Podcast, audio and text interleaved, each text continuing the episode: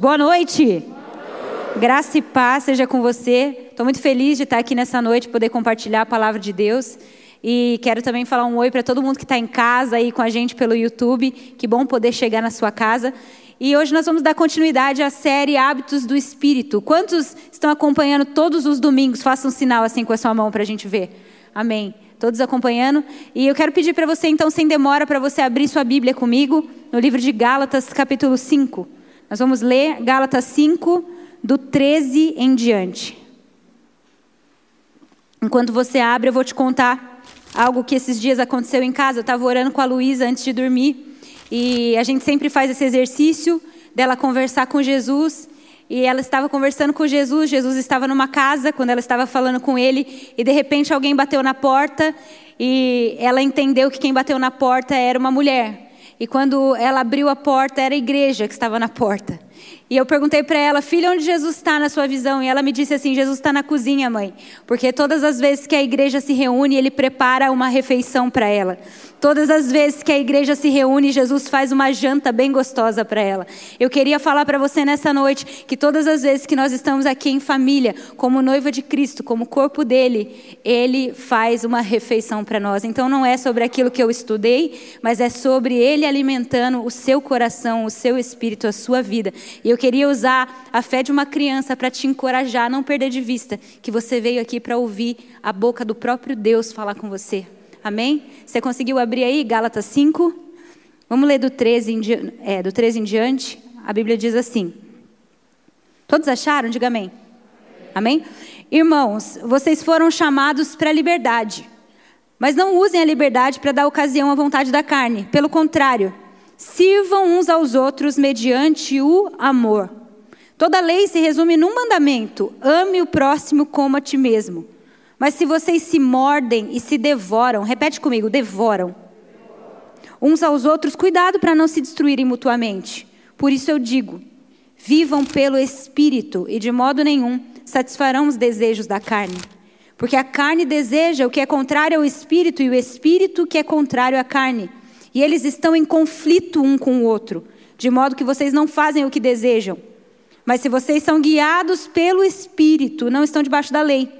Ora, as obras da carne são manifestas: imoralidade sexual, impureza, libertinagem, idolatria, feitiçaria, ódio, ódio, discórdia, ciúmes, ira, egoísmo, dissensões, facções, inveja, embriaguez, orgias e coisas semelhantes. E eu os advirto como antes já os adverti, que aqueles que praticam essas coisas não herdarão o reino de Deus. Mas o fruto do Espírito é amor, alegria, paz, paciência, amabilidade, bondade, fidelidade, mansidão e domínio próprio. E contra essas coisas não há lei. Os que pertencem a Cristo Jesus crucificaram a carne com as suas paixões e os seus desejos. Se vivemos pelo Espírito, andemos também pelo Espírito. Feche seus olhos, curva sua cabeça. Pai, muito obrigado, Senhor, pela Sua palavra. Obrigado, Jesus, porque a Sua palavra é viva, ela é eficaz, ela fala conosco hoje e ela faz uma transformação no nosso caráter. Jesus, nós estamos diante do fruto do Espírito e nós queremos pedir, forma isso em nós, nos dá o seu coração, nos dá a sua natureza, nos dá o seu DNA nessa noite, Pai. Nós queremos ser mudados pela poderosa palavra de Deus. Senhor, se a fé vem pelo ouvir, eu quero pedir, libera a fé aqui nessa noite, Espírito Santo, para que isso possa acontecer e para que a glória seja para o Senhor, Pai. No nome de Jesus. Amém e amém.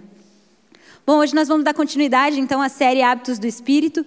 E você sabe que a gente já falou de amor, de alegria, de paz, de paciência. Aliás, quem, quem apanhou no da paciência aqui? Fala a verdade.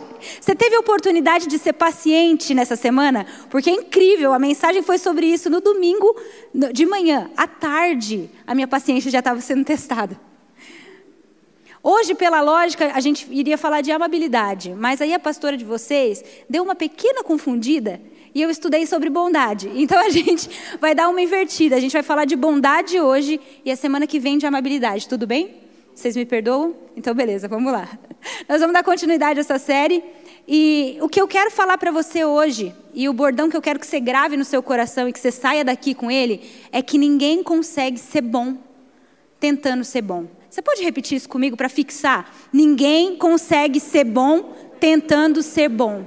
É sobre isso que eu quero falar hoje. Agora a pergunta que fica é: por que falar de bondade é relevante para nós? Por que falar de bondade é importante nessa noite? Nós estamos falando aqui do fruto do Espírito e está claro para todo mundo aqui já que o fruto do Espírito nada mais é do que a evidência, do que a marca, do que a manifestação de que o Espírito Santo habita dentro de você.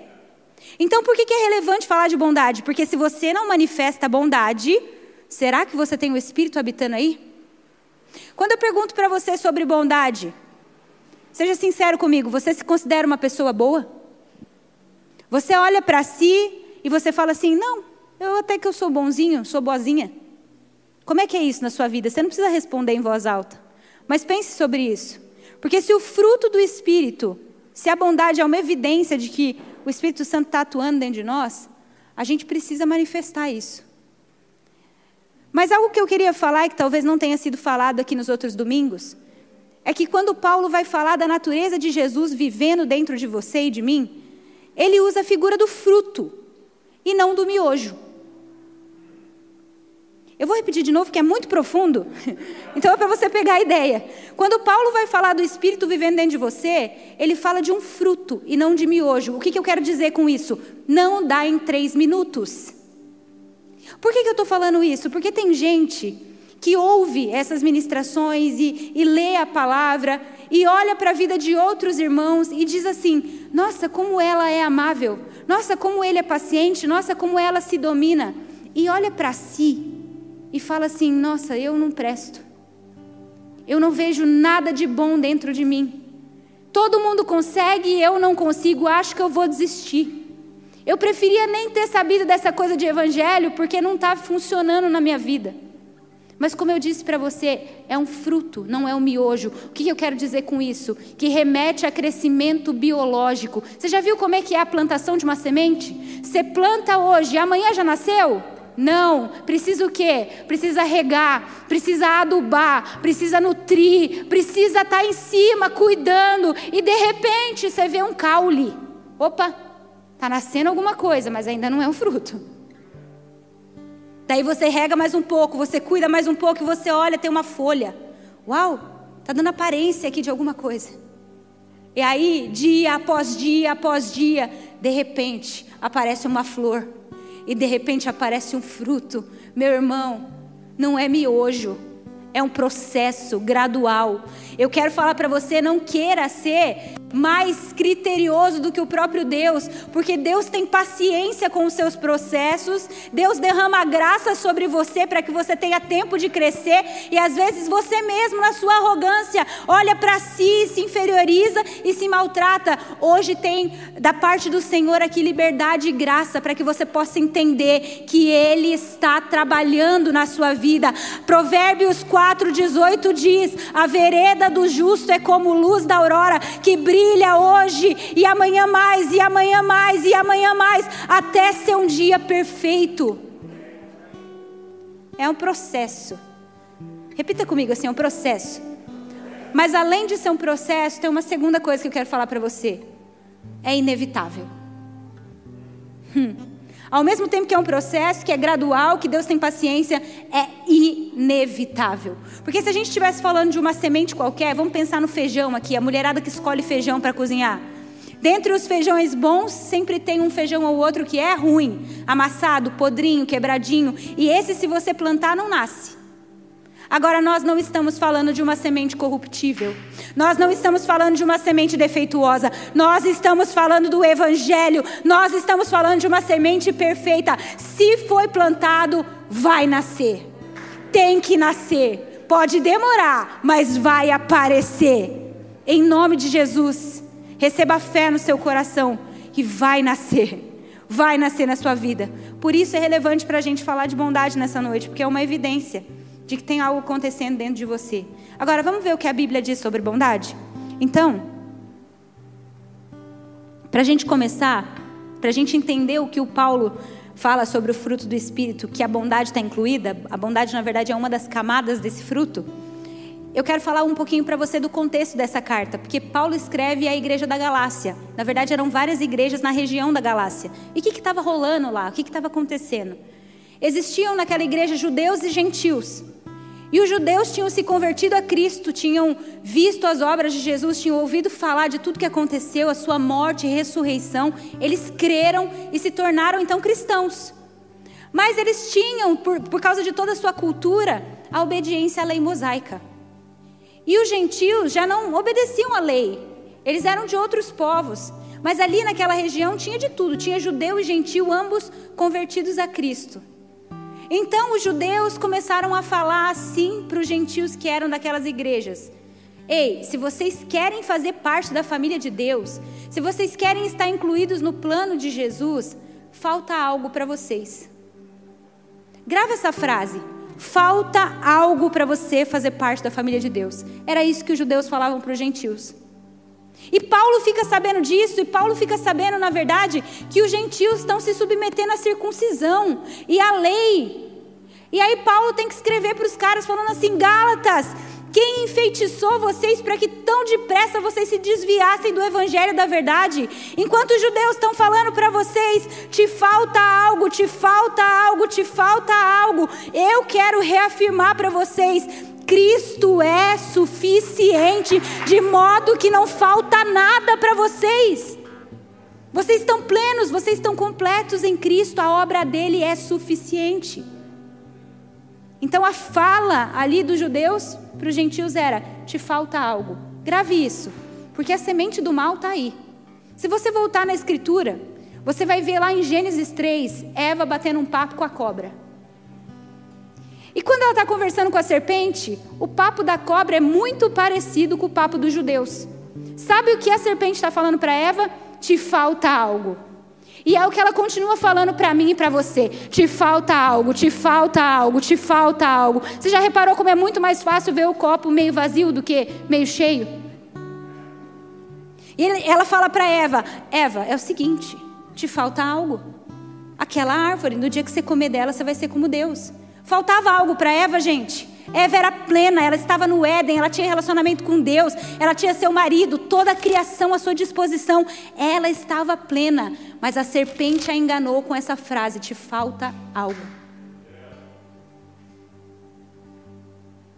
Deus, quando Ele cria todas as coisas, quando Ele cria o sol, o mar, a terra, quando ele cria as pessoas, ele criava e à medida que ele criava, ele contemplava a sua criação. E quando ele terminava, ele virava e falava assim: Isso é muito bom.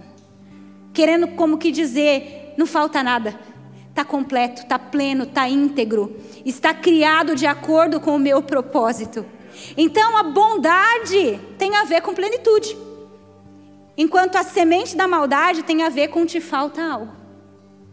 A palavra bondade ali no hebraico é tov, íntegro, completo. Qual é a primeira vez que aparece na escritura que algo não é bom? Antes mesmo do pecado. É quando Adão está sozinho.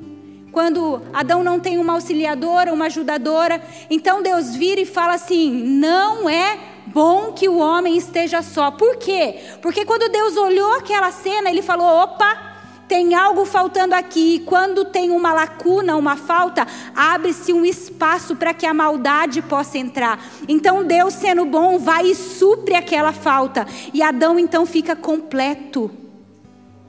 Gente, maldade nada mais é do que um resultado da mentalidade de falta. Enquanto a bondade é a plenitude em Deus, é você estar completo em Deus.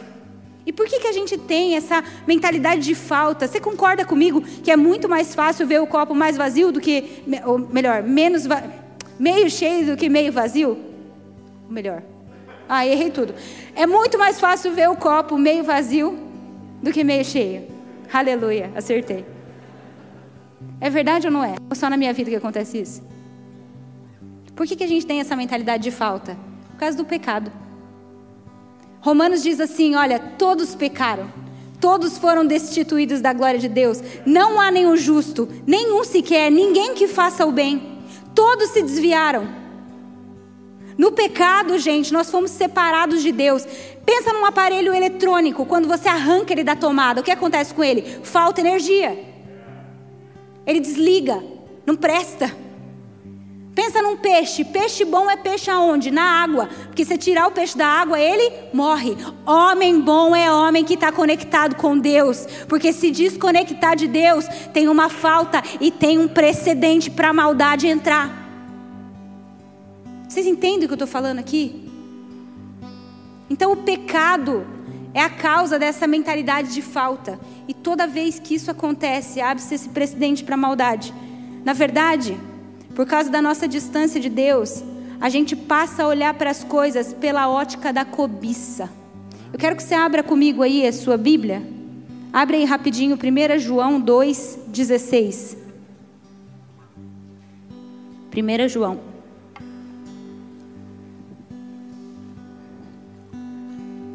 Dois, dezesseis. Diz assim: Pois tudo que há no mundo, a cobiça da carne, a cobiça dos olhos e a ostentação de bens não provém do Pai, mas do mundo.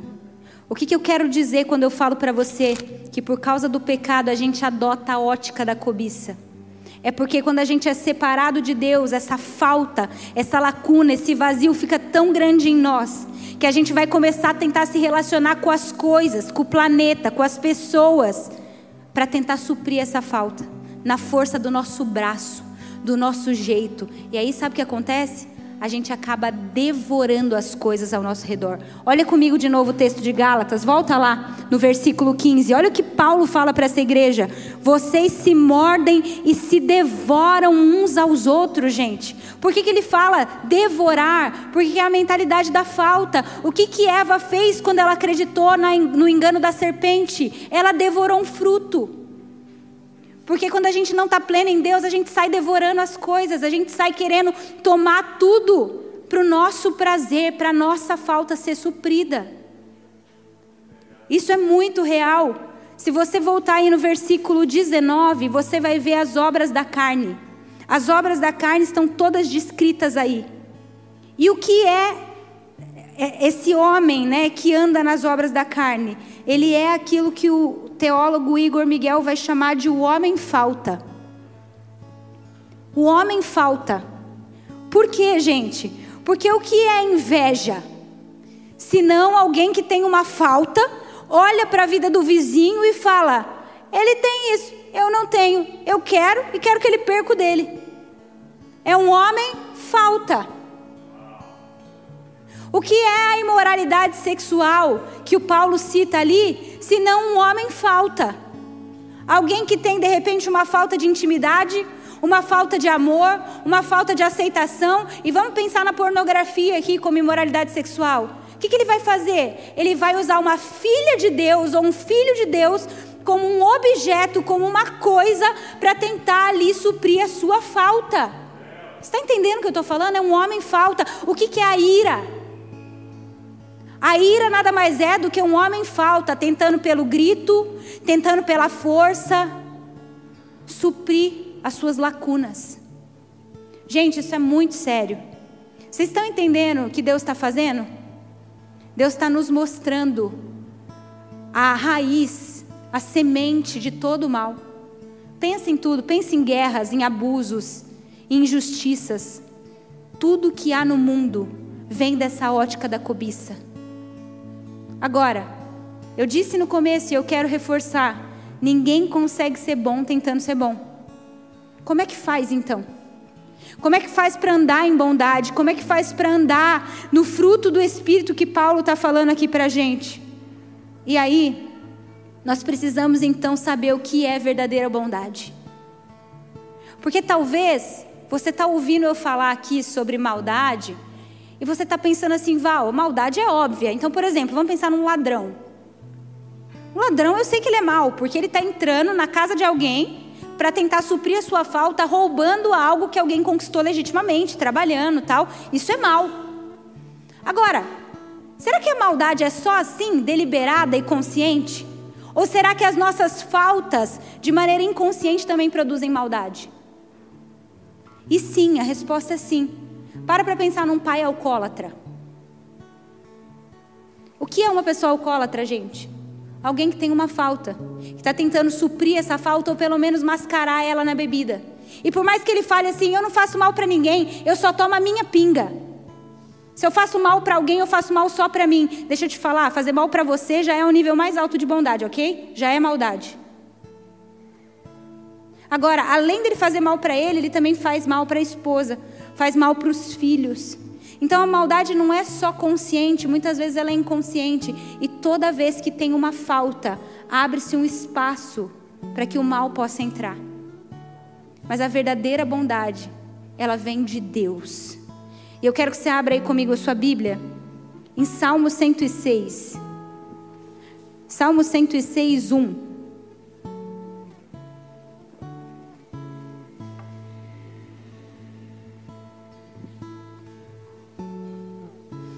Diz assim a palavra do Senhor: Aleluia! Deem graças ao Senhor, porque Ele é bom e o seu amor dura para sempre.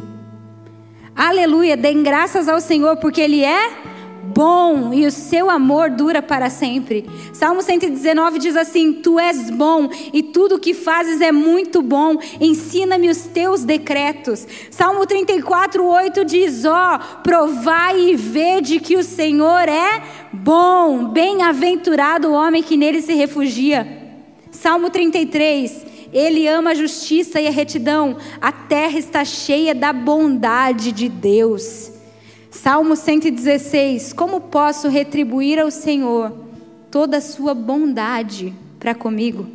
Salmo 23: Sei que a bondade e a fidelidade me acompanham todos os dias da minha vida. Gente, eu fui pesquisar versículos sobre bondade e eu tive que escolher qual eu ia trazer para vocês, porque existem inúmeros e inúmeros e inúmeros textos falando sobre a bondade de Deus, porque Deus não é alguém que faz coisas boas, Deus é bom, é a natureza dele, esse é quem ele é, é o DNA dele, e mesmo quando a gente não é bom, ele permanece fiel, porque ele não pode negar negar a si mesmo. Então, se a maldade é um resultado da falta na nossa vida, bondade é o resultado da plenitude. E como é que um homem pode ser inteiro?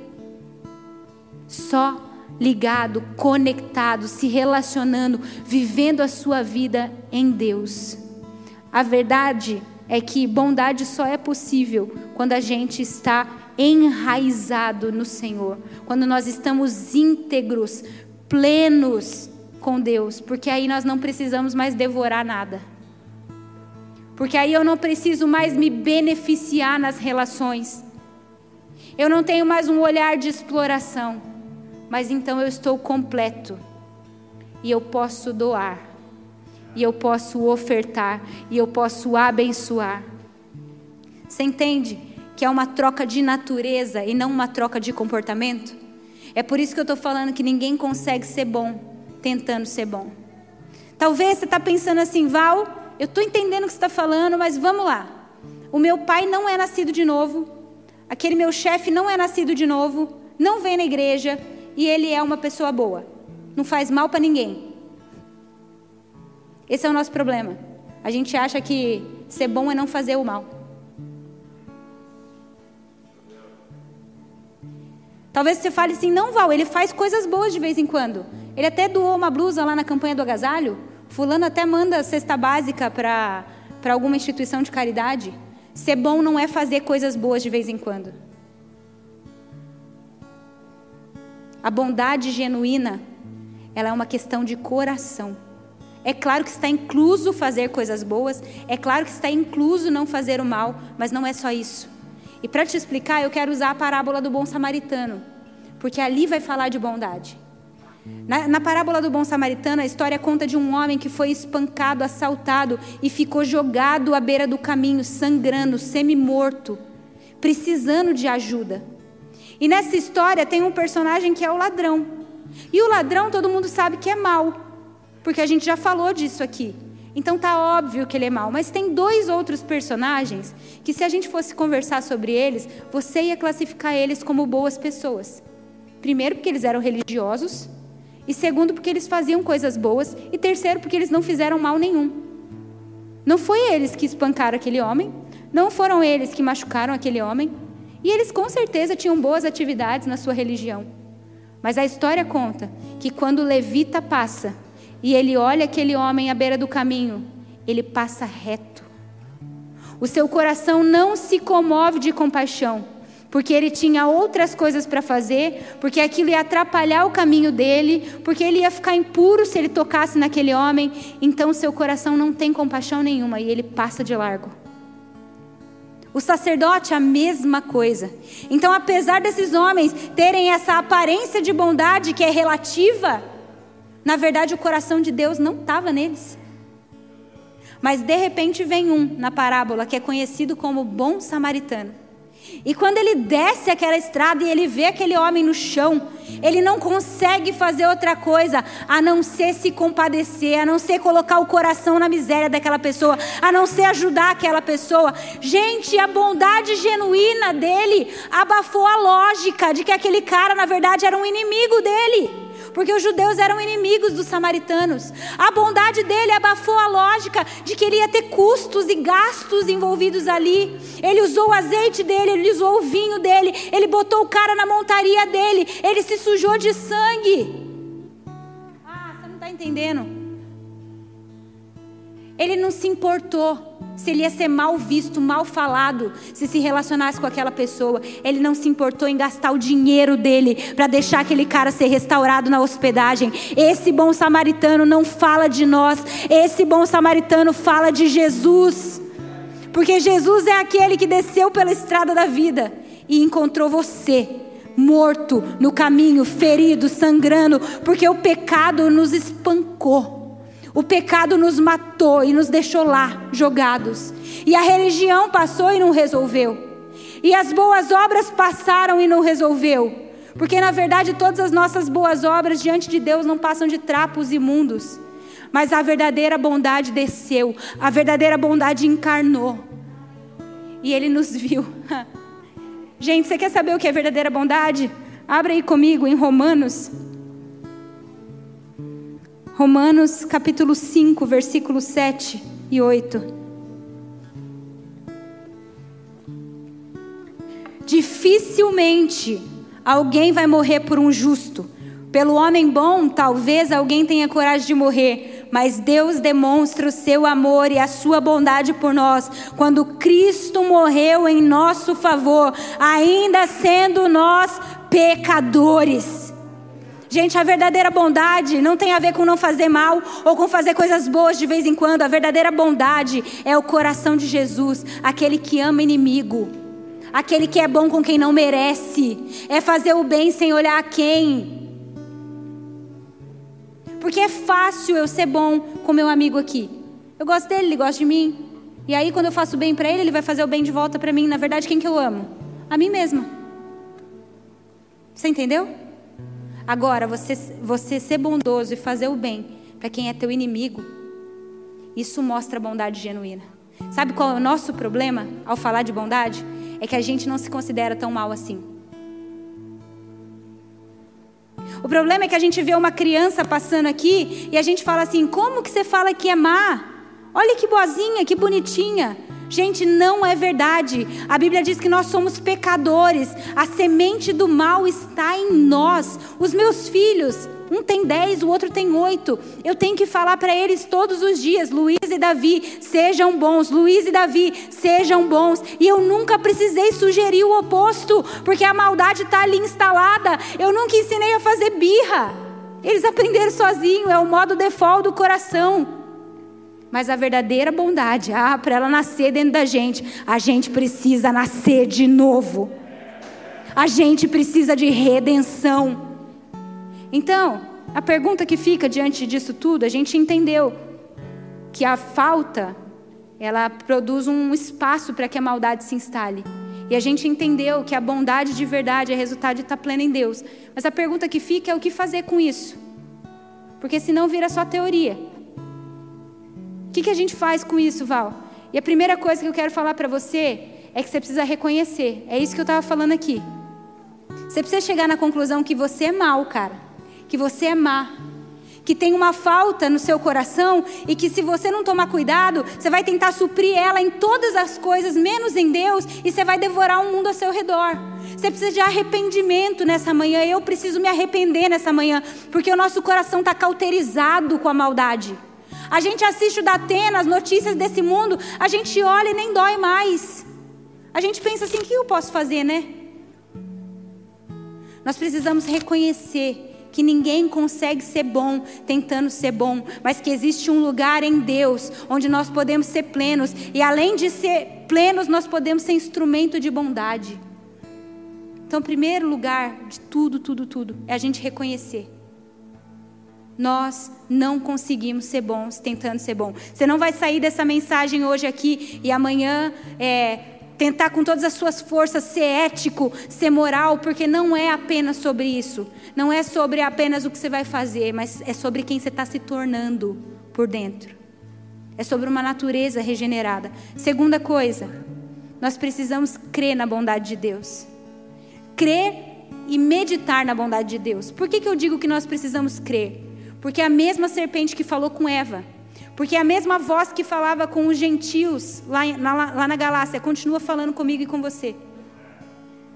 Ainda continua soprando no seu ouvido assim: te falta algo, te falta algo, você não é completo. Olha isso que outro tem e você não tem. Olha como você seria mais feliz se você tivesse aquilo. A mesma mentira continua ressoando: você é incompleto.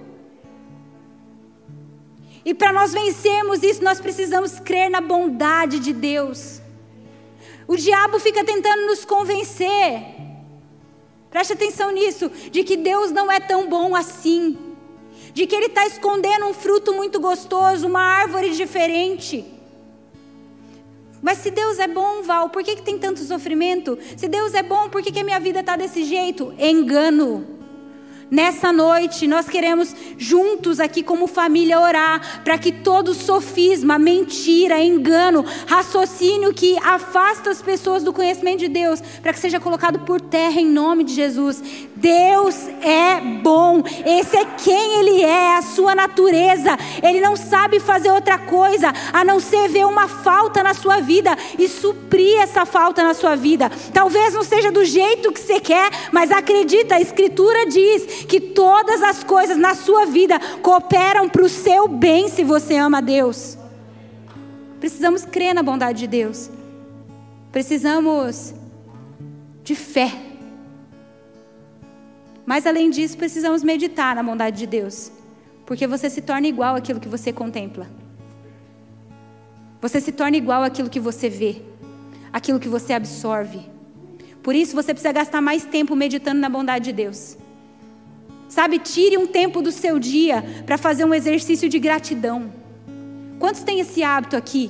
De levantar e olhar pela sua janela, e olhar para o lado da sua cama, olhar para a sua família ao redor da mesa, olhar para a roupa que você tem no seu armário e falar: Deus, você é bom, eu não merecia nada disso, mas você insiste em me abençoar, você insiste em ser bondoso comigo. Deus, ainda que eu seja mau e infiel, você permanece fiel.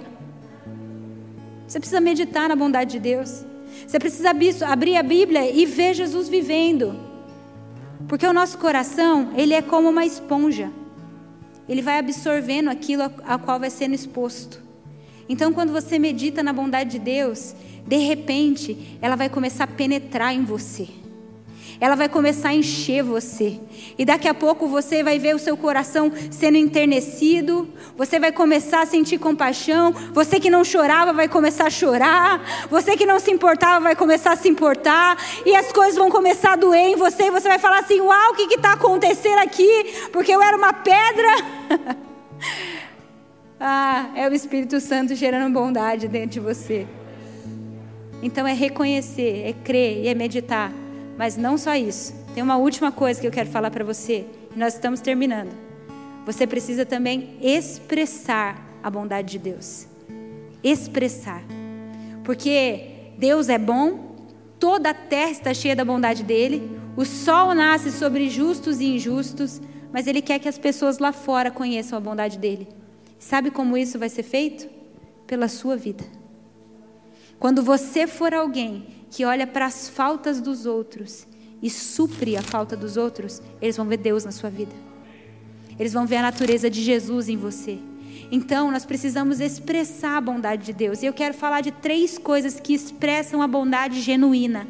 Grave isso no seu coração nessa noite. A primeira coisa que eu quero falar é sobre serviço. Toda vez que você serve, toda vez que você faz um ato desinteressado de serviço, a bondade de Deus é conhecida. O mundo vai dizer assim: olha, servir é coisa de gente fraca. O mundo vai dizer assim: se você é alguém bom, você vai ser servido. Mas Jesus diz assim: se você é genuinamente bom, então você vai servir. Porque o serviço, gente, ele só é possível na vida de quem está morto para si. O serviço é coisa de gente que morreu para si, que o ego já está bem abatidinho. Porque quem se acha muito importante sempre acha que tem que ser servido. Mas quando você chega naquilo que Paulo diz, não sou eu que vivo, Cristo vive em mim, então você simplesmente coloca uma toalha na sua cintura, você pega uma bacia, você abaixa e você lava os pés das pessoas. E aí você é um instrumento de bondade na vida dos outros. Então, pensa aí, como é que você pode servir mais essa semana? Começa pela sua casa. Ei, jovem que mora na casa dos pais ainda. Como é que você pode servir mais lá, ajudando sua mãe, ajudando seu pai? Ei, marido, dá para lavar aquela loucinha esperta para sua esposa essa semana? Coisas práticas, gente. Como é que você pode servir? Começando dentro de casa. O serviço expressa a bondade de Deus, mas tem uma segunda coisa. E a segunda coisa é a generosidade. Generosidade expressa a bondade de Deus. Na verdade, quando o nosso, coração, o nosso coração chega no nível da generosidade, isso significa que a verdadeira bondade entrou. É o nível mais alto de bondade, é o nível da generosidade. Porque Jesus disse assim: melhor é dar do que receber. Repete comigo: melhor é dar do que receber. Mas Jesus não só disse isso, ele se deu. Ele não apenas disse, olha, dê, porque é melhor dar. Não. Ele se entregou. Nós estamos falando de alguém que se deu como oferta pelos pecadores. Nós estamos falando de alguém que viu uma falta e supriu de maneira abundante e suficiente, como nós estamos falando aqui desde o começo do culto. Então, todas as vezes que você vê uma falta, Seja ela de dinheiro e você vai lá e é generoso. Seja ela de amor e você vai lá e é generoso. Seja ela de tempo, de investir tempo na vida de alguém e você vai lá e é generoso. Seja agora no frio que alguém está precisando de um agasalho, você vai lá, pega uma, uma blusa sua e dá e você é generoso. As pessoas conhecem a bondade de Deus através da nossa generosidade. E por último, para a gente encerrar, eu quero falar de empatia. Se você quer expressar a bondade de Deus, empatia é uma chave. Porque Jesus, quando ele andou nessa terra, ele não conseguia ver um ferido, um machucado, um doente, um quebrado, um aflito. Ele não conseguia ver alguém com uma dor e passar reto. Jesus tinha o coração tão bondoso que quando ele via uma falta, ele se colocava no lugar da pessoa. E ele fez isso de modo literal. Ele se colocou no seu e no meu lugar. Então a empatia prega. A empatia demonstra a bondade de Deus. Eu quero terminar com o versículo de Mateus, capítulo 7, versículo 12. A escritura diz assim: Portanto, tudo quanto quereis que as pessoas vos façam, façai também a elas. Olha a chave aqui. Tudo que você quer que as pessoas te façam, faça você para elas. O maior mandamento, Jesus disse, é esse: ama o Senhor teu Deus sobre todas as coisas e ao seu próximo, como a ti mesmo. Que tal essa semana olhar com mais empatia e compaixão para a dor daquele que está do seu lado? Fique em pé no seu lugar.